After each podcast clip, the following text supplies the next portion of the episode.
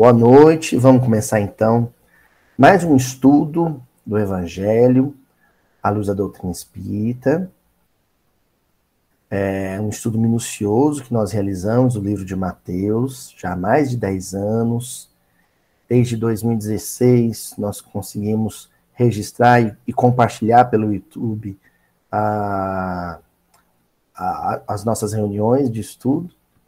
E nós estamos atualmente no capítulo 14 do Evangelho de Mateus, lendo e analisando a passagem em que Jesus caminha sobre as águas. Nas semanas anteriores, nós já entramos propriamente no fenômeno, né?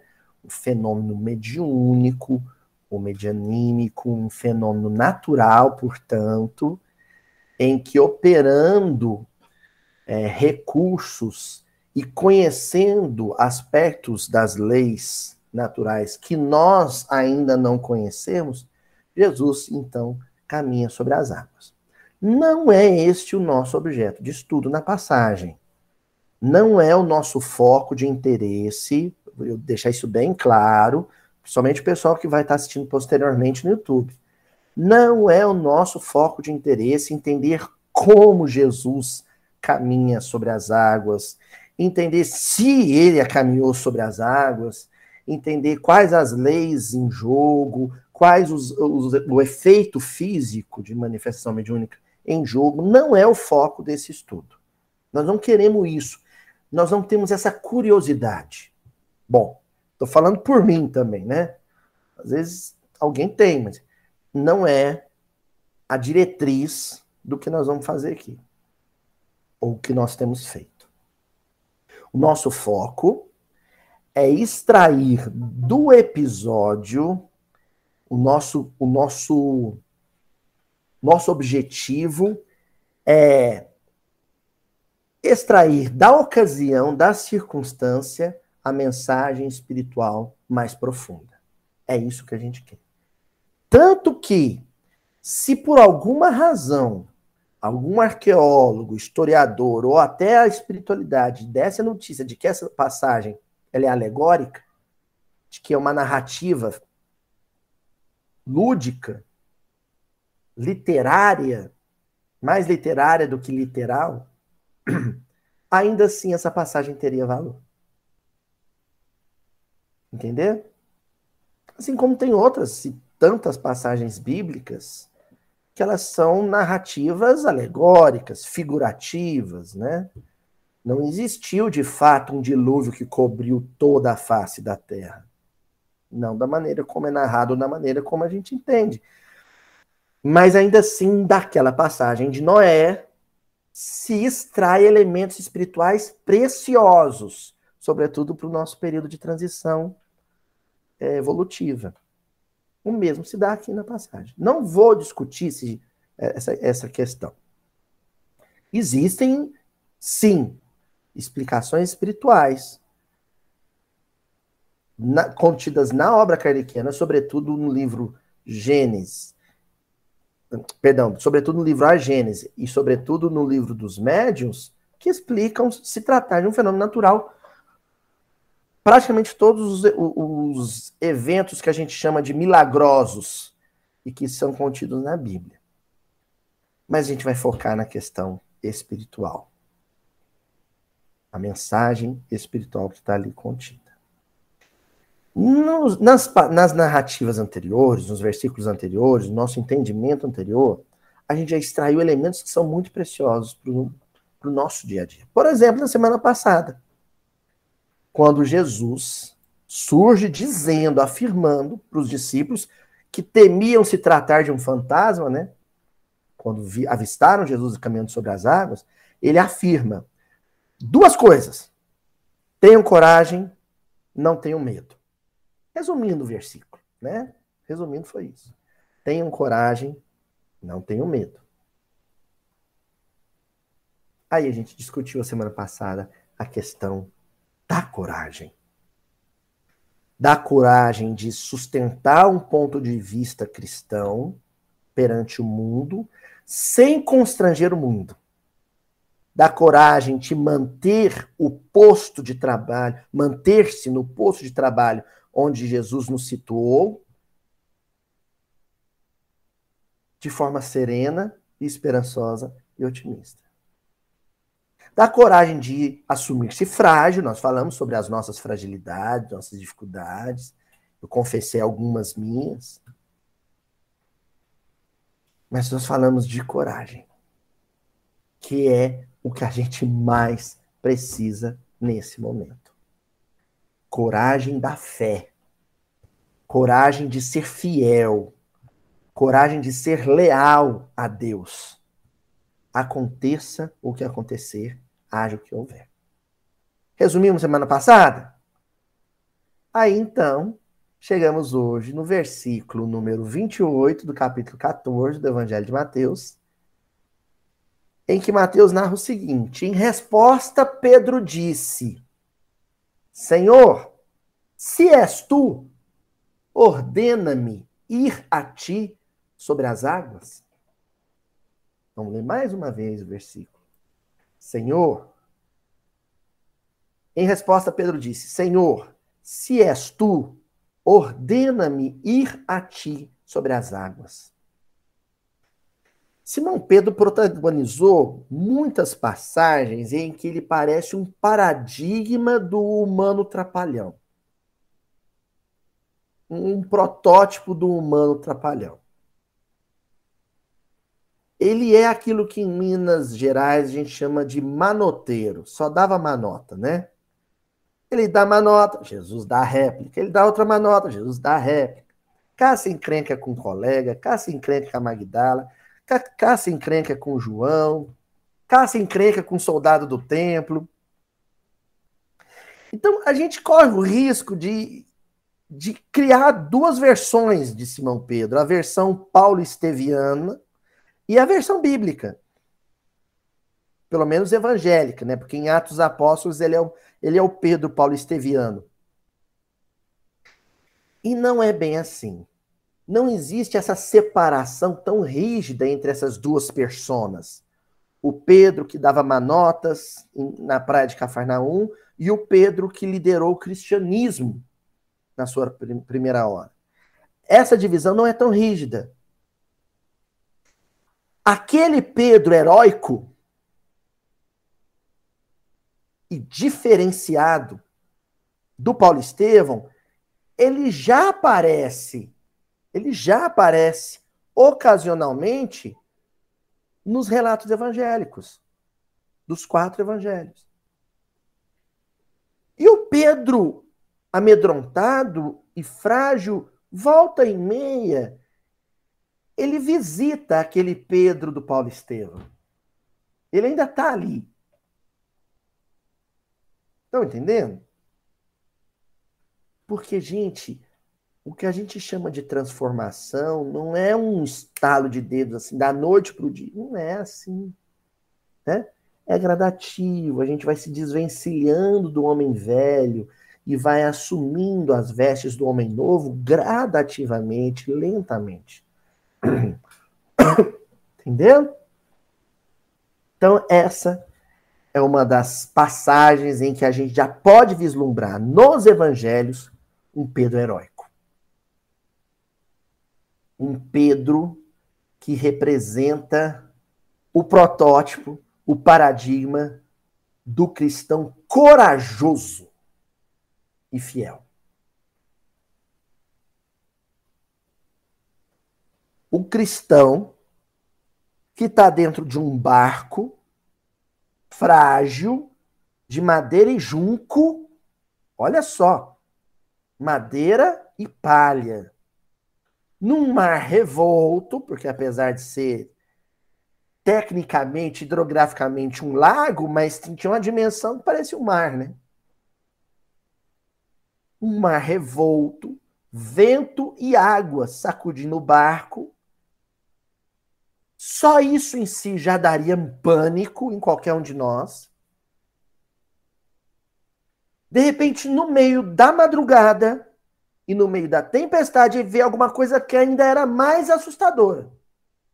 Um homem caminhando sobre as águas.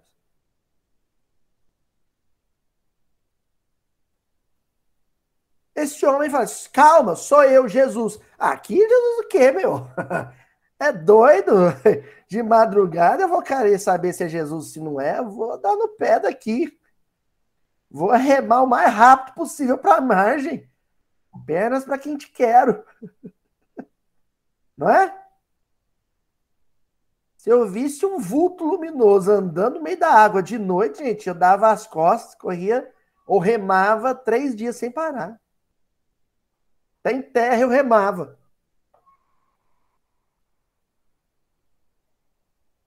Pois ele faz uma afirmativa que só um espírito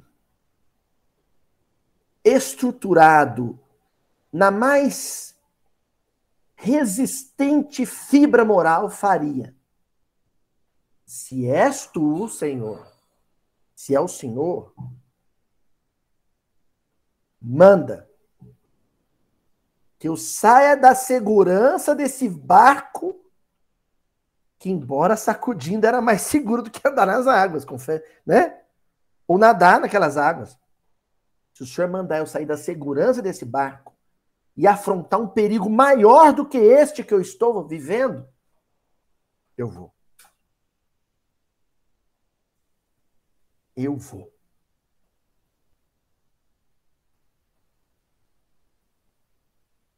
Não é brincadeira, hein? Barco sacudindo.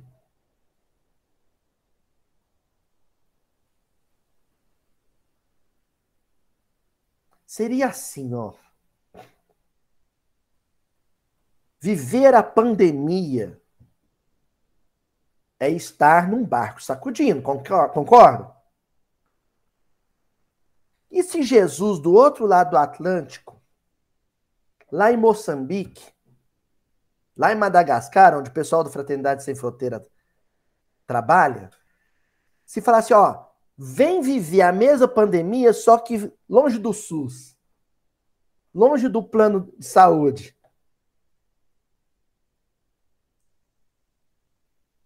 Longe da, da proliferação de farmácias que tem em Uberaba, uma farmácia de frente para outra, né?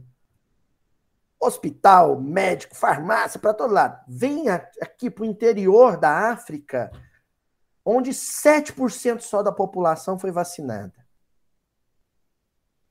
E além da, da, da, da, da, epidemia de, de, de Covid, a pandemia de Covid, tem a pandemia de cólera, de, de, de ebola, febre amarela. Vem. Pedro diria assim: se é o Senhor que está dizendo para eu sair do conforto de uma pandemia vivido, vivida num grande centro do Brasil, de um país altamente industrializado, e ir viver a pandemia por amor ao próximo numa aldeia do interior da África, eu vou. Acho que agora dá para a gente começar a analisar o versículo com calma, né? Isso foi uma breve introdução. Só para vocês sentirem o drama dessa passagem. O peso espiritual dessa passagem. Isso aqui, gente, é versículo para seminário inteiro, assim. A gente passar cinco, seis horas só em cima desse versículo, só vendo a valentia desse homem, simples, rude, de pouco estudo, ou nenhum estudo, esse pescador da, do interior da Palestina, que era a província mais pobre do Império Romano. O grau de valentia desse homem.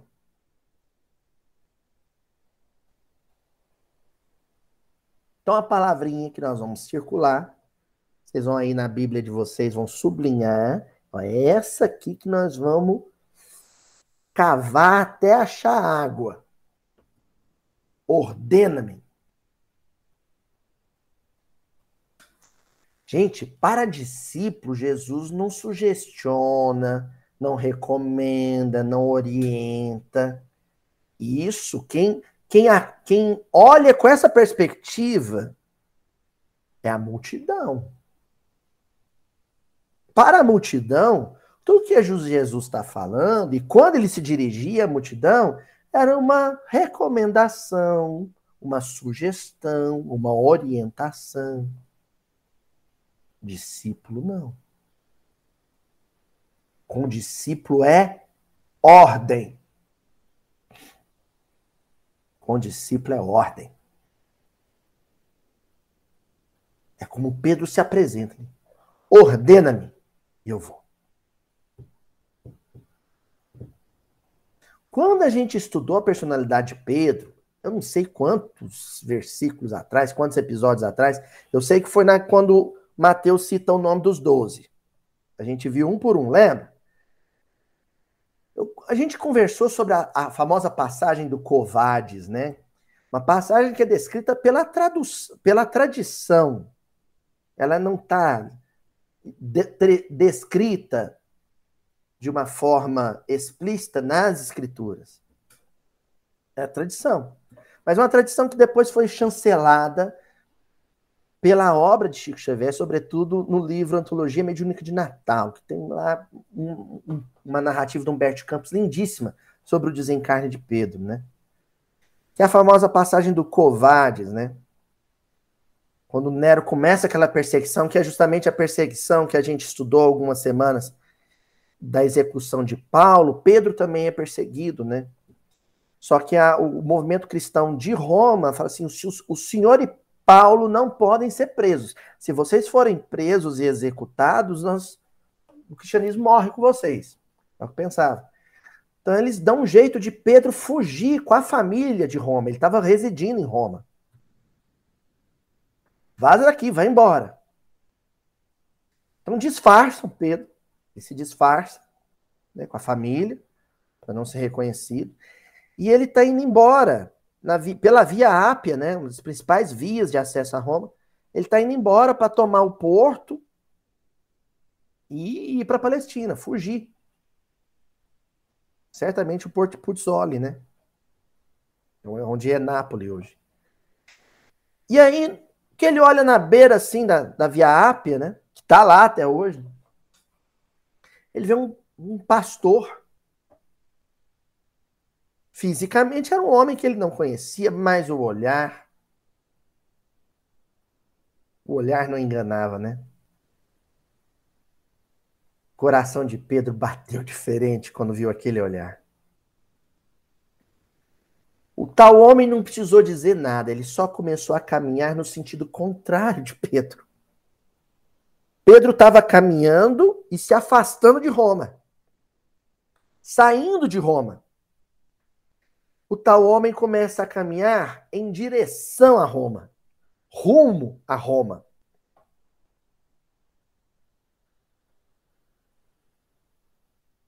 Mas antes de avançar, mais virou para Pedro e fez uma pergunta para Pedro. Né? O famoso covades em latim, né? Pedro, onde vais?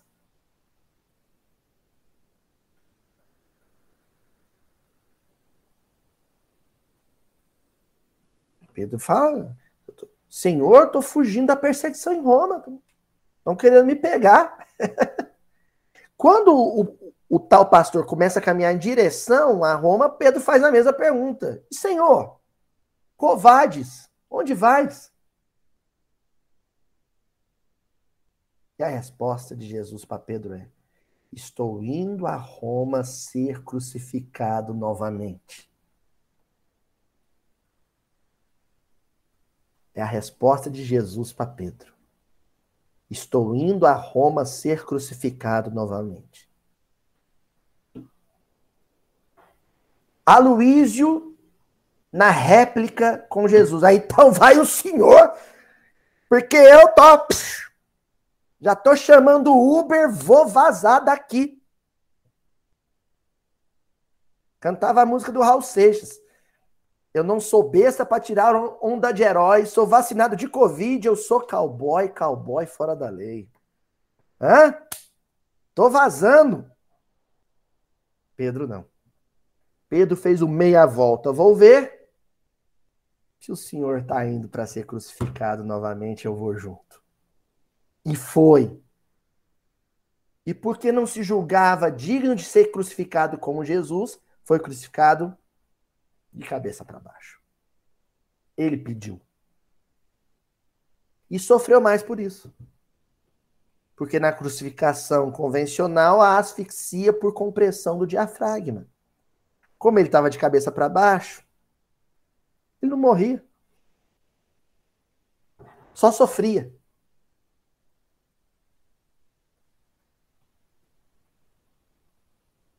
Mas nós vamos começar essa conversa sobre a ordem que Pedro cumpre de sair do barco e afrontar o temor das águas com uma passagem do Velho Testamento, hein? Lá em Gênesis, no capítulo 22 do livro Gênesis, do Velho Testamento. Nos versículos 1 e 2, a famosa Akedah de Isaac, em hebraico, né, que quer dizer o sacrifício de Isaac. Então, um resumo da, da passagem.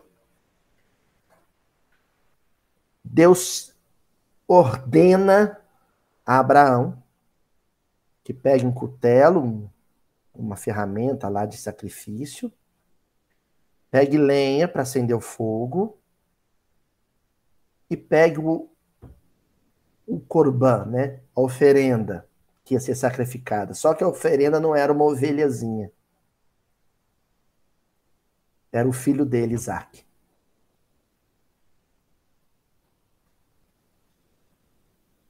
O filho amado dele. Dois filhos ele tinha, Ismael e Isaac. Isaac é o filho que ficou com ele. O que ia herdar o patriarcado dele. E a ordem é: sobe no monte, acende a fogueira e sacrifica o seu filho para provar seu amor e sua obediência a mim. Então, lá o versículo 1 diz assim: Passado algum tempo, Deus pôs Abraão à prova, dizendo-lhe: Abraão, e ele respondeu: Eis-me aqui. Eu queria, no versículo 1 do capítulo 22 de Gênesis, chamar a atenção para esse Deus pôs Abraão à prova. À prova de quê? É um teste. Deus está testando o que em Abraão? Obediência. Esse é um tópico de estudo que o senhor Honor Abreu gostava muito e que eu, pessoalmente, acho que é pouco explorado dentro dos estudos doutrinários espíritas. As palestras que eu acompanho, os textos publicados por encarnados, se explora pouco. O tópico obediência. Viu? Obediência. O movimento espírita se, se habituou a estudar demais o conceito de livre-arbítrio, sem que entender que dentro do conceito de livre-arbítrio, o tópico mais importante é o da obediência. Porque, em última instância, todos somos livres para obedecer. A nossa liberdade é essa. O que que atesta o ápice da evolução espiritual de um, de um indivíduo? Quando ele escolhe obedecer. Quando ele decide espontaneamente, livremente, autonomamente ser obediente.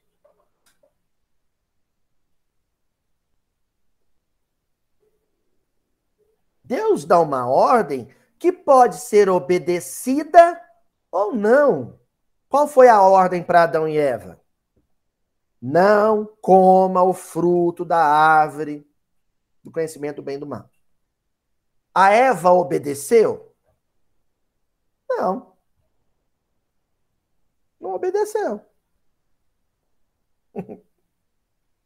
Abraão decidiu, ele escolheu obedecer. E aí o versículo 2 diz assim: Então disse Deus: Tome seu filho, seu único filho, Isaque, a quem você ama, e vá para a região de Moriá. Sacrifique-o ali como holocausto num dos montes que lhe indicarei. Essa passagem é tão mal entendida, o povo faz uma lambança para tentar explicar, ou faz uma lambança para tentar condenar, criticar a passagem. Entender nada. O centro aqui é esse aqui, ó. Isaac, a quem você ama.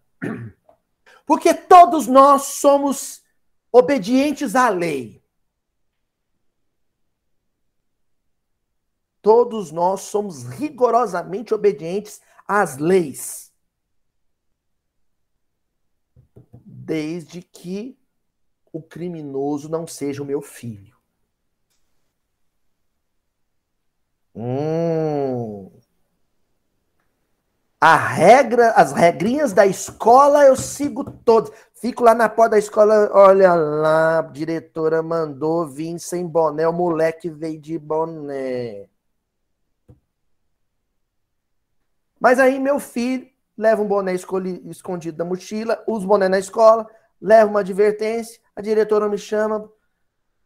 E aí eu falo, mas por que que não pode usar boné na escola? Vocês estão entendendo? É como se os nossos, ou os meus, não estivessem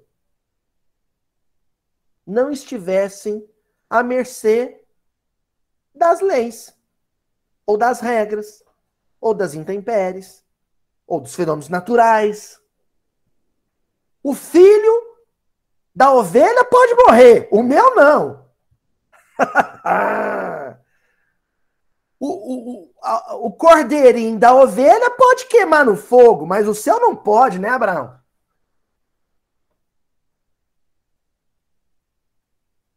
A questão é essa. Quando eu penso em sacrifício, quem é que eu não quero que se sacrifique? Ah, eu acho tão bonito Médico Sem Fronteira, viu, Tânia? Eu vi outro dia um documentário, aqueles jovens recém-formados, indo lá para a guerra, lá no Oriente Médio, na Síria, socorrer no meio da bomba. Que coisa linda, que jovens idealistas. Até que o meu filho termina a faculdade de medicina. Eu estava com dinheirinho guardado para montar o consultório dele. Meu filho fala: pai, quero entrar para o médico de front... sem fronteira. O quê? Você vai jogar todo investimento que eu fiz na sua formatura fora. O que, que você vai fazer lá, menino? Porque o filho do outro pode se sacrificar, o meu não. Nessa passagem, o que Abraão faz é a dor que chegar aos outros pode chegar no meu também. Se o cordeirinho filho da ovelha pode sangrar, o meu também pode sangrar. Não é para entender isso aqui literalmente. Óbvio que pai que vai mandar, vai querer matar o filho em sã consciência e que Deus que, de amor que mandaria isso. Não é tanto que imediatamente o anjo falou assim: calma, Abraão. Era só um teste. Eu vou resumir a Akedat Isaac da seguinte maneira. Já contei essa história, mas há tanto tempo. Nós já estamos com 10 anos de atividade, né, gente? Então já tem, tem coisa que eu contei há 10 anos atrás, né? Uma vez eu estava em, em Ribeirão, na casa do meu tio, presenciando as coisas mais. A moça trabalhava na casa em frente ao prédio do meu tio, serviço geral, né? Na limpeza. E ela estava lavando a calçada com a mangueira.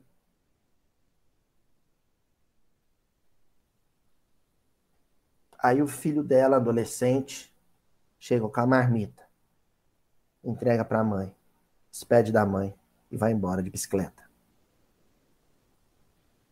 A mãe pega a marmita do filho, dá um beijo no filho, dá um pouquinho, aparece uma viatura com um menino a bicicleta, o menino no porta-mala e o menino no banco de trás da viatura policial.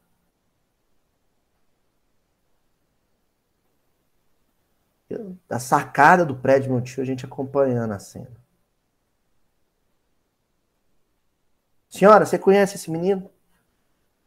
Está dizendo que conhece a senhora. Simples, é meu filho. Ó, nós pegamos ele aqui no, parteirão de cima, tentando quebrar o vidro de um carro. Ele é de menor, ele é filho da senhora? É senhor policial. O senhor pode fazer o que for preciso fazer.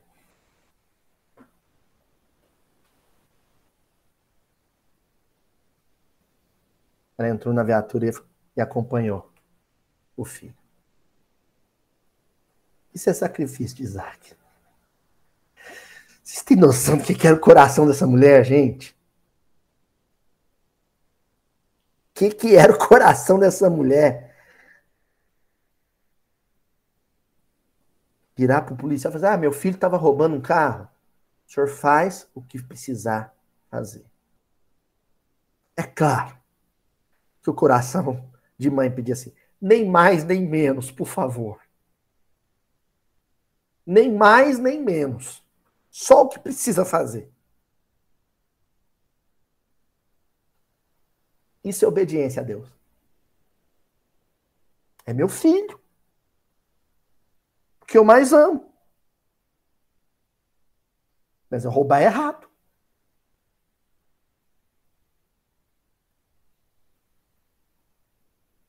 Ah, mas quanta gente daria um jeitinho pegaria as, economa, as economias todas e chamaria o policial no canto. Vem cá, policial, vamos conversar. O senhor está querendo um presente? O que, que dá para fazer para aliviar? O menino é novo.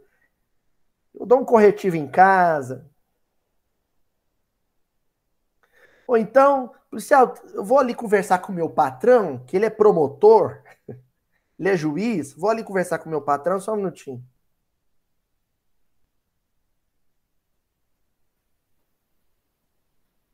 Se entendemos aqui o sacrifício de Abraão, nós entendemos aqui uma tradição de espiritualidade profunda. O alicerce, a base da espiritualidade que Abraão inaugura na terra é a obediência a Deus.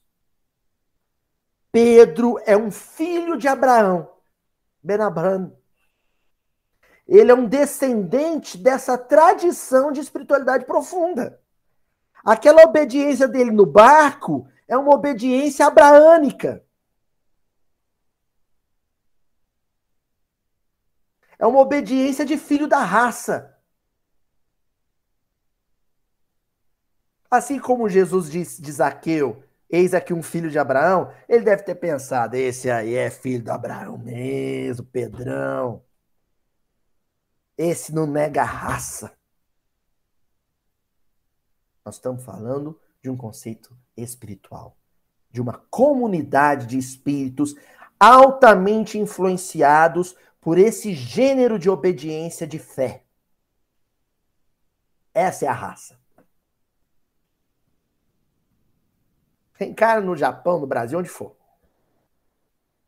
Provou esse nível de fidelidade a Deus, de obediência aos desígnios de Deus, é um filho de Abraão.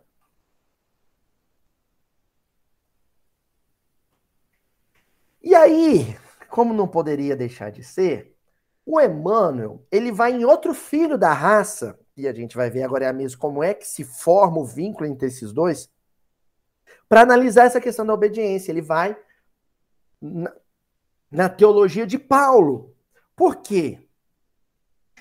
se existe uma vinculação filial que se processa após o desencarne de Gamaliel, é entre Pedro e Paulo. Porque desencarna o, o filho de Pedro e desencarna o pai de Paulo. Como é que é isso, Luiz? Paulo perde Gamaliel e Pedro perde Gesiel, perde Estevão. Quando os dois se encontram na casa do caminho, quase que a casa do caminho não aceita Paulo, e Pedro aceita e fala: não, ele vai ficar na cama que o meu filho dormia. Ele vai ficar na cama de Estevão. Ali se estabelece entre os dois um vínculo de, sabe, de paternidade e filiação muito forte. Então pode-se dizer que aquela obediência que Paulo vai revelar ao longo dos 30 anos de apostolado, ela é uma herança espiritual de Pedro. E Emmanuel explora isso. Lá no capítulo 35 do livro Instrumentos do Tempo, lição: aprendamos a obedecer.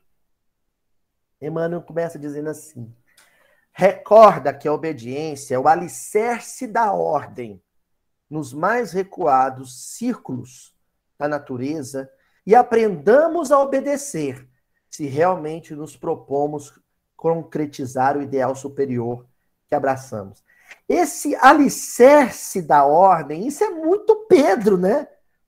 Pedro, tu serás a pedra sobre a qual edificarei minha igreja. O que é essa pedra sobre a qual edificará? Sem conceito de engenharia, a chamada pedra fundamental. O que, que você põe no alicerce?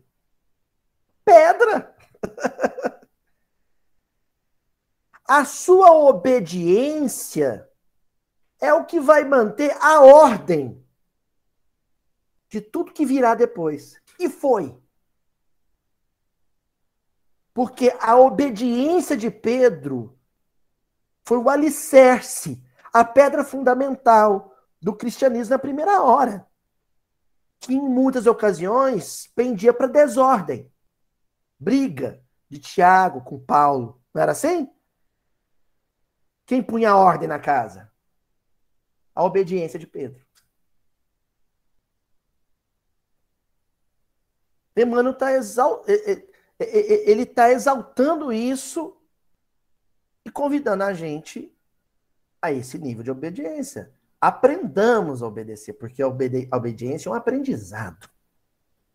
Você não se torna obediente de hoje para amanhã, assim. Ele, Pedro, precisou aprender a obedecer. Né? Você aprende. Tô vendo o Chico, meu filho, maluquinho, aprendendo a obedecer. Começou a ir na escola, gente. Nossa. Põe ele no carrinho, na cadeirinha dele. Põe a mascrinha dele, eu comprei, mascrinha de criança. Filho, olha para mim. Não pode tirar a máscara, viu? Bom, papai. Aí no carro, 10 minutos de trajeto. De dois em dois minutos eu falava, filho, o que que não pode fazer? Tirar a máscara. Filho, o que que não pode tirar? A máscara. E foi, foi, foi. Cheguei na porta da escola. Entreguei ele para a professora. Fui vendo ele ir embora. Quando ele entrou na sala de, de aula, de longe, eu vi ele arrancar a máscara. Ah, meu Deus do céu. Quando eu vi, eu dei um grito. Juliana morreu de vergonha. Ah, oh, miserável, eu te falei, Francisco, para não tirar a máscara. E ele tirou a máscara. É a gente, no plano espiritual. Nosso avalista reencarnatório, filho, o que, que não pode fazer? Botar a mão no dinheiro público. A gente fica 40 anos no mundo espiritual esperando para reencarnar. De 10 em 10 minutos. Um benfeitor fala: não pode pôr a mão no dinheiro público, no dinheiro do outro. A gente reencarna, desvia a verba da empreiteira, bota a mão no dinheiro dos outros. E a espiritualidade lá em cima. Repetir mil vezes para ele não fazer isso. Ele fez. Desobediência. Isso se aprende, gente. Agora já tá a gracinha. Ele não tira a mascrinha. Fica bonitinho com a máscara. O Chico tá aprendendo. Tá aprendendo a obedecer. Ó, continua Emmanuel. não ouvides que no cristianismo é preciso confiar o coração ao divino artífice, que é Jesus, para que a nossa existência lhe receba a santificante vontade. Então, a obediência é um voto de confiança. Eu me lembro, já contei isso aqui também, eu gosto de repetir. A gente vai ficando velho, vai ficando repetitivo, né? Mas eu vou repetir. Quando eu, eu tava com medo de ser operado, né? Da coluna, quem não tem medo de ser operado da coluna, de tirar uma, né? Tirar um disco, um pedaço do seu disco vertebral. Eu morrendo de medo, no telefone com a Ila. E, e ela falou assim: mano, dá um voto de confiança para Jesus. Aí eu falei para ela, mas, irmã, eu vou tomar anestesia geral, nunca tomei isso. A gente quer ter o controle de tudo, né? A gente quer estar na segurança dentro do barco. Aí ela me falou: sai do barco e anda nas águas em direção a Jesus, aprende a andar nas águas, sai da segurança do, da lucidez, se entrega. Então, tomar aquela anestesia geral para mim na cirurgia, acho que eu contei isso em Recife, numa palestra em Recife, numa ocasião. Tomar aquela, aquela anestesia foi como sair do barco, foi dizer, Jesus falou para mim de dentro da sala de cirurgia, vem! Eu falei, ó, se é o senhor que está me chamando, eu vou. Se é o senhor que vai aplicar essa injeção, manda ver. Se é o senhor que vai me, né? Se eu vou entrar na faca e quem vai segurar a faca é o senhor, tamo junto. Vamos, vamos. Vamos mesmo. E fomos. Obediência. Mas eu fui aprendendo isso a duras penas. Não aprendi direito ainda, ainda tem que. Às vezes eu vou ter que entrar na faca umas vezes, mas. Ó. encerra essa lição, Emmanuel, dizendo assim: obedecendo a Jesus e conformando-nos à verdade que ele personaliza em seu exemplo de amor e luz, converter-nos-emos de beneficiários em aprendizes e de aprendizes em servidores fiéis da sua doutrina de redenção no curso do tempo incessante. Então, à medida que aumenta o nosso nível de obediência, à medida que se consolida o nosso nível de obediência, a gente sai da condição de multidão para discípulo, de discípulo para apóstolo. Quem é um apóstolo? Aqui não tem vontade própria mais. Ele abriu mão do livre-arbítrio. Ele usou o livre-arbítrio para abrir mão do livre-arbítrio. É o apóstolo. Não sou eu mais quem vive, é o Cristo que vive em mim. Quem anda quando eu ando é o Cristo. Quem fala quando eu falo é o Cristo. Porque nada em mim se diferencia, se distingue de Jesus mais. O apóstolo. Quem vê Jesus vê a Deus, quem vê a mim vê Jesus. É, é o que pode dizer um Chico Xavier. É o que pode afirmar um Chico Xavier.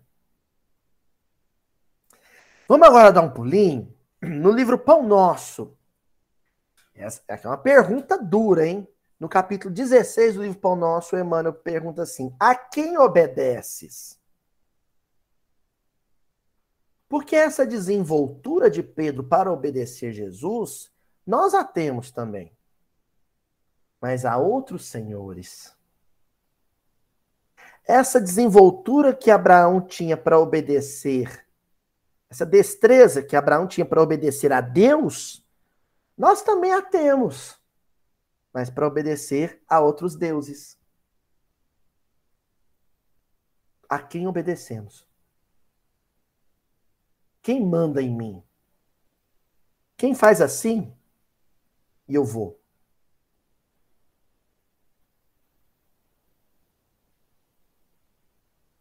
a empresa, o cartão de crédito, o shopping, Black Friday.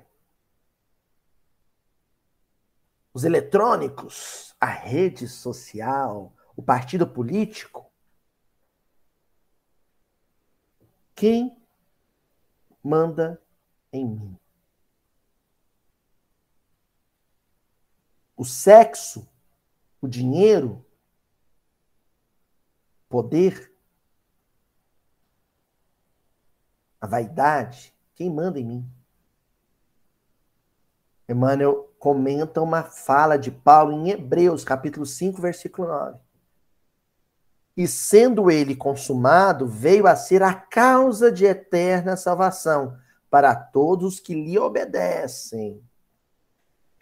Salvação, nós já falamos aqui mil vezes, da onde vem o nome de Jesus, Yoshua, que quer dizer também libertação, é uma palavra só para as duas coisas.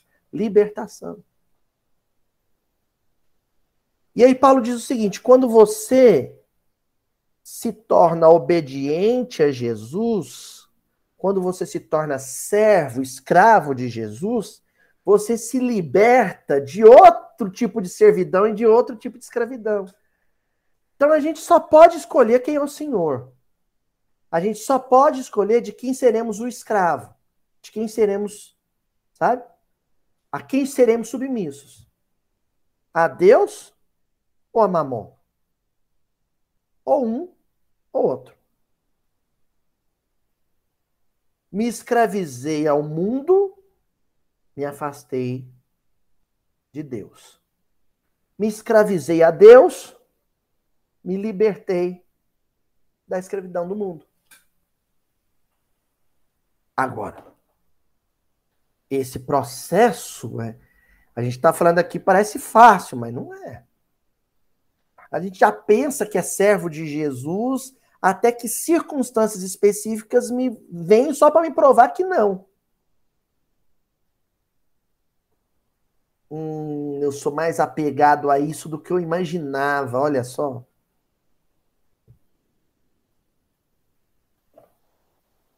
Aí o Emmanuel começa a comentar essa fala de Paulo dizendo assim: toda criatura obedece a alguém ou alguma coisa. O homem obedece a toda hora. Que, que coisa incrível, né? Na doutrina espírita, onde se fala tanto de livre-arbítrio, é um tópico recorrente, né? Livre-arbítrio, livre-arbítrio, livre-arbítrio. Um dos maiores professores de doutrina espírita fala assim: o homem obedece o tempo inteiro. Ele está dizendo: quem disse que a gente é livre como a gente imagina que é? Quando a gente acha que está fazendo uso do livre-arbítrio, na verdade não estamos. Na verdade, estamos obedecendo. Por que, que o fulano escolheu o caminho do álcool? Ah, porque ele fez uso do livre-arbítrio dele, ele decidiu. Mentira. Ele não é livre coisa nenhuma, ele é escravo, obedece a quem? Ao vício.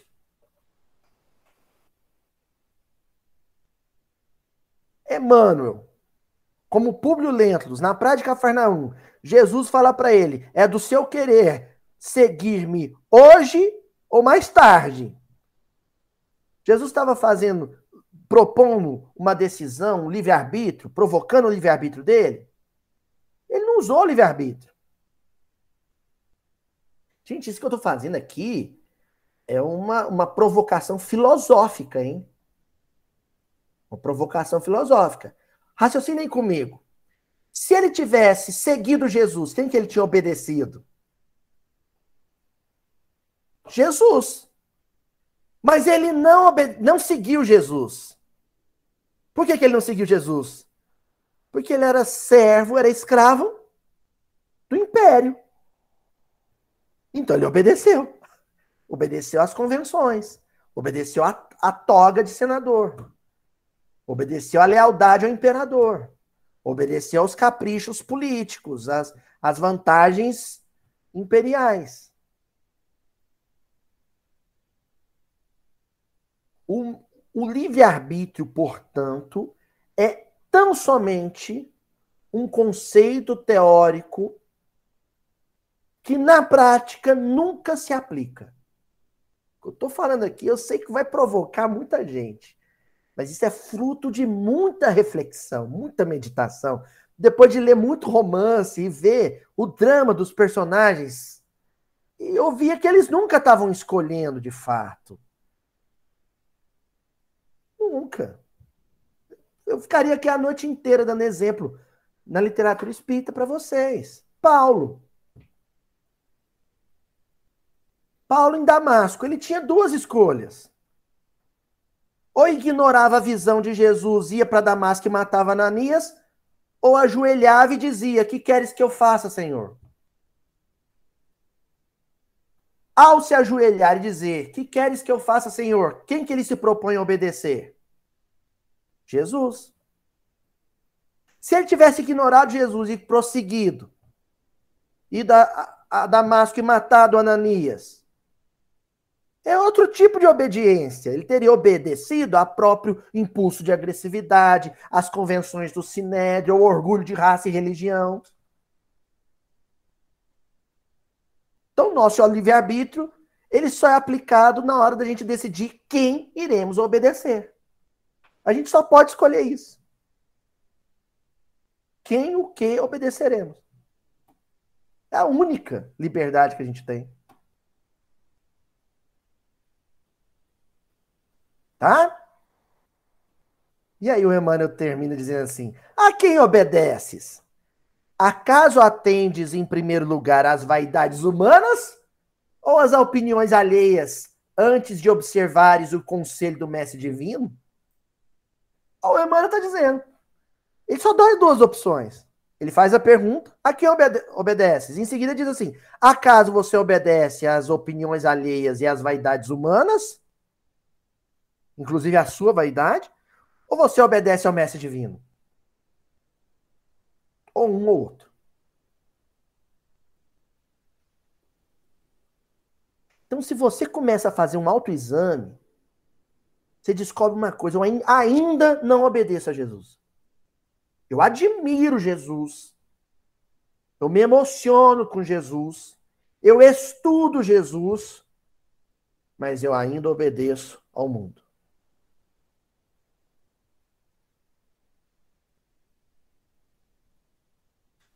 Tanto, tanto, que muitas das coisas grandiosas que nós fazemos dentro do movimento espírita, o fazemos por vaidade. Por glória vã. Mendigando aplauso.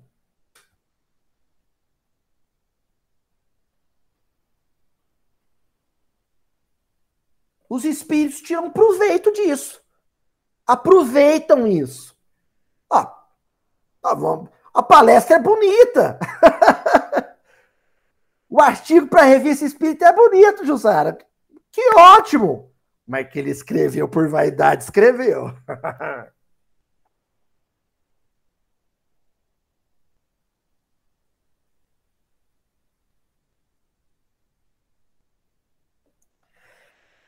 E aí nós vamos encerrar hoje com o livro Paulo Estevam. Vocês perceberam que o que eu fui fazendo é primeiro propor a relação pai-filho entre Abraão e Isaac? O que, Abra... o que acontece ali é Abraão ensinando para Isaac o quê? Obediência. Não é? Abraão Está dizendo, na verdade, com tudo que ele faz, ele chega a pôr o Isaac no altar. E o Isaac fala para ele: pai, cadê a oferenda? Cadê o cordeiro? E o Abraão, Deus proverá, meu filho. Acabou provendo o cordeirinho lá, né? Amarradinho na sarça. Mas o que ele está fazendo é, é o pai ensinando o filho a obedecer. A relação de Pedro com Paulo é isso o tempo inteiro. A convivência de Pedro com Paulo é Pedro o tempo inteiro tentando ensinar o filho a obedecer. E agora nós vamos para uma passagem do Paulo Estevão que é exatamente isso. Que passagem é essa? Então, lá na segunda parte do livro Paulo Estevão, no capítulo Lutas pelo Evangelho, tem um drama sendo vivido. Aquilo que é meio teológico e filosófico na passagem do, do Akedah Itzhak, aqui a gente vai ver na prática. Talvez vocês estejam carentes disso, pedindo isso para mim. A Luiz dá exemplos concretos. Então vamos lá. Tiago recebia fomento para manter a casa do caminho vindo do Sinédrio. O Sinédrio, a escola farisaica do Templo de Jerusalém, em Jerusalém, bancava a casa do caminho, porque a casa do caminho estava sem recurso. A miséria em Jerusalém era tamanha doença, fome, falta de instrução, necessidade social, a carência social era tamanha que a Casa do Caminho não estava dando conta mais de manter com recurso próprio. Então Tiago recorre, recorre ao Sinédrio, aos doutores. E os doutores impõem uma condição, tá, gente, ajuda. Desde que estes que são beneficiados, antes de serem cristãos, serão judeus. Se for gentil, se for estrangeiro e não passou pela circuncisão, vai ter que ser circuncidado.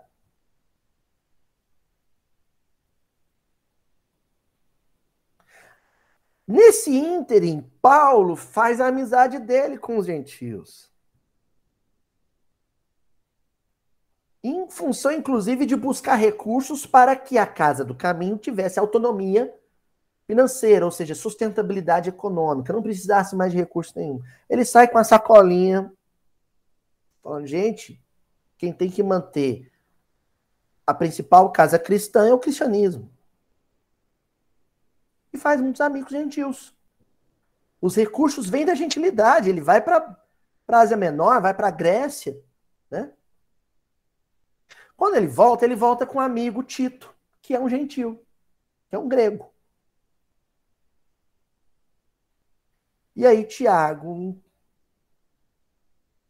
como coordenador dos trabalhos da Casa do Caminho, fala assim: olha, esse seu acompanhante, o Tito, Paulo em Jerusalém, né? Para participar das nossas reuniões, para participar das atividades aqui na Casa do Caminho, ele precisa ser circuncidado. Paulo falou assim, mas isso é um desrespeito. Paulo não engole isso.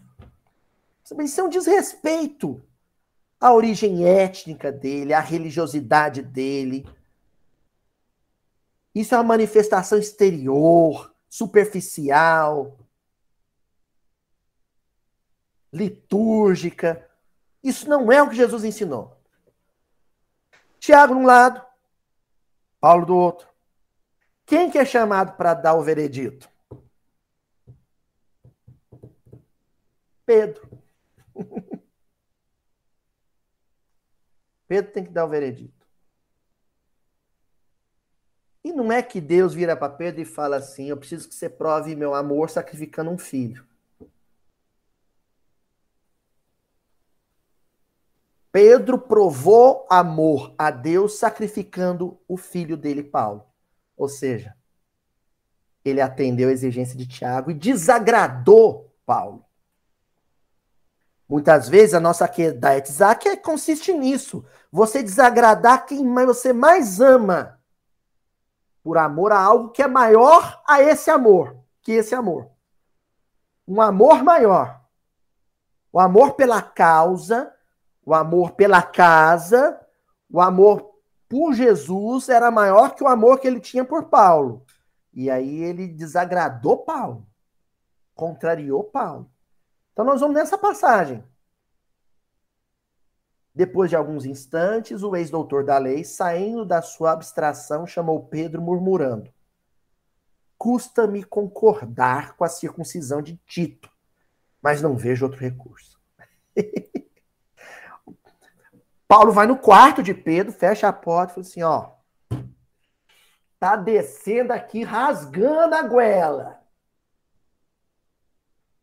Mas eu vou ter que aceitar.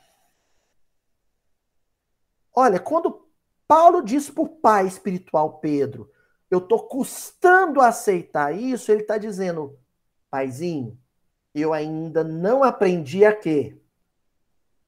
Obedecer. Porque a obediência ele é o consentimento da razão, segundo o Evangelho segundo o Espiritismo. E Paulo, ele estava ele tava engolindo aquilo. Ele não estava obedecendo. Obediência é um gesto espontâneo. Atraídos por aquela confissão, Barnabé e João, que estavam próximos, né, puseram-se também a ouvi-lo atentamente. E o Paulo continua. Mas curvando-me à providência, continuou com inexcedível franqueza, não posso deixar de reconhecer no fato uma das mais altas demonstrações de fingimento. Concordarei naquilo que não aceito de modo algum. Olha, Pedro, eu vou aceitar, vou concordar, mas isso vocês estão fazendo é de um fingimento, de uma hipocrisia. Pedro, João, o Barnabé e o João estavam do lado, assim, escutando. E Pedro, ouvindo o filho contrariado, o filho que ainda não sabia obedecer.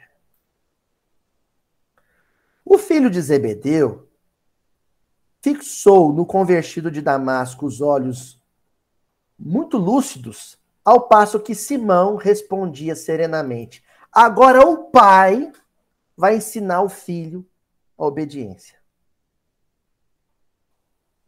A situação é de fato muito delicada, principalmente depois do sacrifício de alguns companheiros mais amados e prestimosos. As dificuldades religiosas em Jerusalém multiplicam-se todos os dias. Então eu sublinhei aqui: a situação é de fato muito delicada.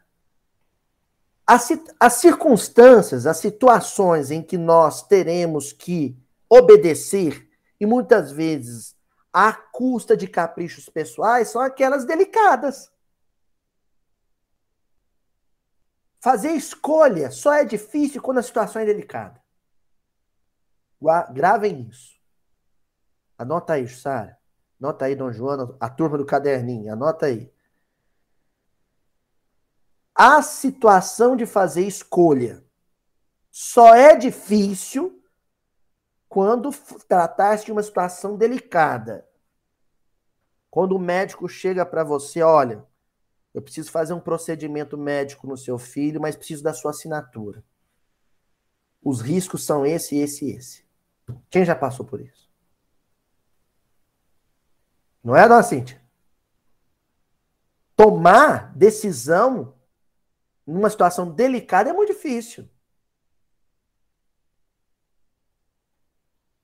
Agora vem hashtag fica a dica. Em toda situação difícil e, portanto, delicada, o que fazer? Duas coisas. Perguntar para Jesus. Segundo, o que ele disser, obedecer. Primeira coisa, faz uma prece. Faz uma oração e pergunta para Jesus: O que o Senhor quer de mim? Que queres que eu faça, Senhor? O que é, que é para eu fazer? A resposta virá. Em seguida, a gente só precisa ter um cuidado. Quando a resposta vier, na conversa com um querido amigo, numa página de livro, num filme da televisão, numa música que eu ouvi, no, no passarinho cantando na árvore, ou num sonho, eu não posso virar e falar assim, mas é isso? Ah, não, mas isso eu não quero fazer, não. não é, Tânia? A resposta vem clara, objetiva, direta, ou às vezes vem lúdica, mais forte, intensa, emocionalmente forte. E eu amarelo. Recuo, retrocedo. Ah, não, mas isso não. Vamos ver como é que foi com Pedro? e vagueando o olhar pelo aposento, como se quisesse traduzir fielmente o seu pensamento, continuou. Quando se agravou a situação, cogitei da possibilidade de me transferir para outra comunidade. Em seguida, pensei em aceitar a luta e reagir. Olha, lembra quando no início hoje da noite eu falei para vocês que no Pedro do Paulo Estevão ainda tinha alguns resquícios do Pedro de Cafarnaum? Ele começou confessando fraqueza. Ó, quando começou esse drama todo aqui, eu pensei em duas coisas. Primeiro, eu pensei em pegar minhas coisas e ir embora. Quantos de nós já não pensamos em situações delicadas em abandonar a família? Em abandonar a casa espírita? Em sair da cidade?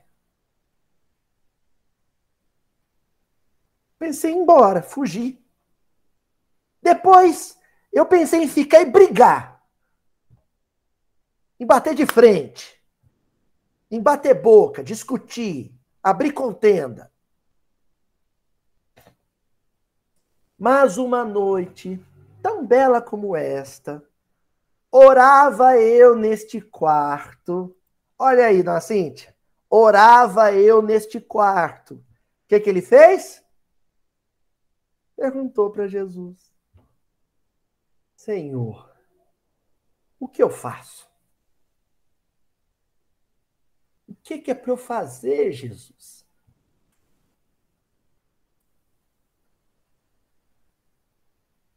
Ó. Oh. Quando percebi a presença de alguém que se aproximava devagarinho, eu estava de joelhos quando a porta se abriu com imensa surpresa para mim. Eu estava de joelhos. Essa que não é só uma postura genuflexória física, é uma postura psíquica. Eu tenho que estar psiquicamente de joelhos, pronto para obedecer, reverente. Entendeu? Reverente, de joelhos diante de Jesus. A mesma posição de Paulo na estrada de Damasco. Ele cai do cavalo, literalmente, né? E cai de joelhos na areia. Ele já cai de joelho. Emmanuel fala isso. Cai de joelhos. Era o mestre. Seu rosto era o mesmo dos formosos dias de Tiberíades. Vocês entenderam o que, que o Emmanuel está dizendo aqui? O seu rosto era o mesmo quando eu o vi caminhando nas águas. E ele falou para mim: não temas, tenha coragem. E eu disse para ele: se é o senhor, manda eu sair do barco eu vou. Era o mesmo. Fitou-me grave e terno e falou. Pausa, que agora quem vai falar é ele. Abre aspas. Vou dizer abre aspas, porque quem vai falar agora é o Senhor de nossas vidas. Pedro, atende aos filhos do Calvário antes de pensar nos teus caprichos. Fecha aspas.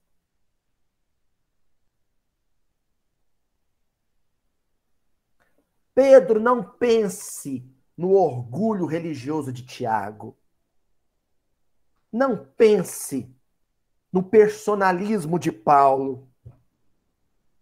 Pedro, pensa no choro daquela viúva, na fome daquela criança, no gemido daquele doente. Pensa nos filhos do Calvário.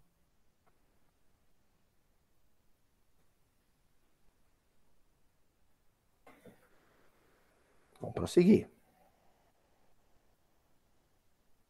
A maravilhosa visão durou um minuto, mas logo após, pus-me a recordar os velhinhos, os necessitados, os ignorantes e doentes que nos batem à porta. O Senhor recomendava-me atenção para os portadores da cruz. Desde então, não desejei mais que servi-los. Eu não desejei mais que servi-los. Eu não tive outro desejo. Desejo é vontade própria. Dever é vontade de Deus cumprida. Desejo é vontade pessoal reclamada, exigida. Eu deixei de desejar. Eu deixei de querer. Aliás, a única coisa que eu passei a querer e desejar é o bem de quem sofre. Então vamos, de uma maneira concreta, exemplificar isso aqui, por exemplo, no contexto da pandemia. Eu tenho falado aqui muitas vezes sobre a vontade, o querer, o desejo que nós temos de fazer essa mesma reunião dentro de um salão, fisicamente. Não é? Qual que é a vontade de Deus? Não, não pode. Então eu vou obedecer. E de repente, é, como é um consentimento da razão, a obediência, você para e pensa, mas espera aí, é os poderes do espírito. Paulo, quando não pôde estar fisicamente com os amigos, ele usou o quê? O pergaminho e a pena, e a pena as epístolas. Nós usamos o MIT. Porque para satisfazer a necessidade do Espírito, basta a palavra.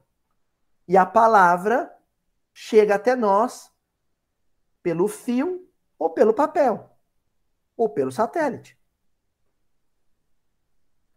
Agora vamos inverter e vamos complicar a coisa, porque eu gosto é de complicar. E a necessidade física? E a fome? E a dor? E o frio? Dos filhos do Calvário que batem na porta da casa espírita. Essa não tem jeito de satisfazer pelo Meet. Essa não tem jeito de satisfazer pelo Zoom, pelo StreamYard. Ah, mas eu tô com medo de pegar Covid. Pedro, Atende aos filhos do Calvário antes de pensar nos teus caprichos. Antes de pensar na sua saúde.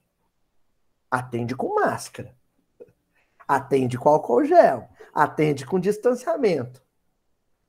Mas se da sua casa se ouvir uma barrica, uma barriga roncar de fome, parafraseando Aldir Blanc, como se fosse uma cuíca, obedeça à necessidade do seu semelhante. Vai, enfrenta seu medo. Sai do barco e caminha nas águas para socorrer a necessidade de alguém. Vocês entenderam como situações diferentes? Para a necessidade de instrução porque o que a gente faz aqui é instrução, gente. É instrução. O recurso que a escola e a universidade está utilizando, nós vamos usar também. Mas é diferente quando a gente fala de fome. A dor de quem está no hospital precisa de toque, precisa de pele, a fome e o frio de quem não tem moradia ou quem não tem pão precisa de movimento. Em qualquer uma dessas situações. Bota o joelho no chão, as mãos juntas e pergunta: Senhor, o que queres que eu faça? E deixa ele dizer. Tem caminha sobre as águas e vai. Até a semana que vem, gente.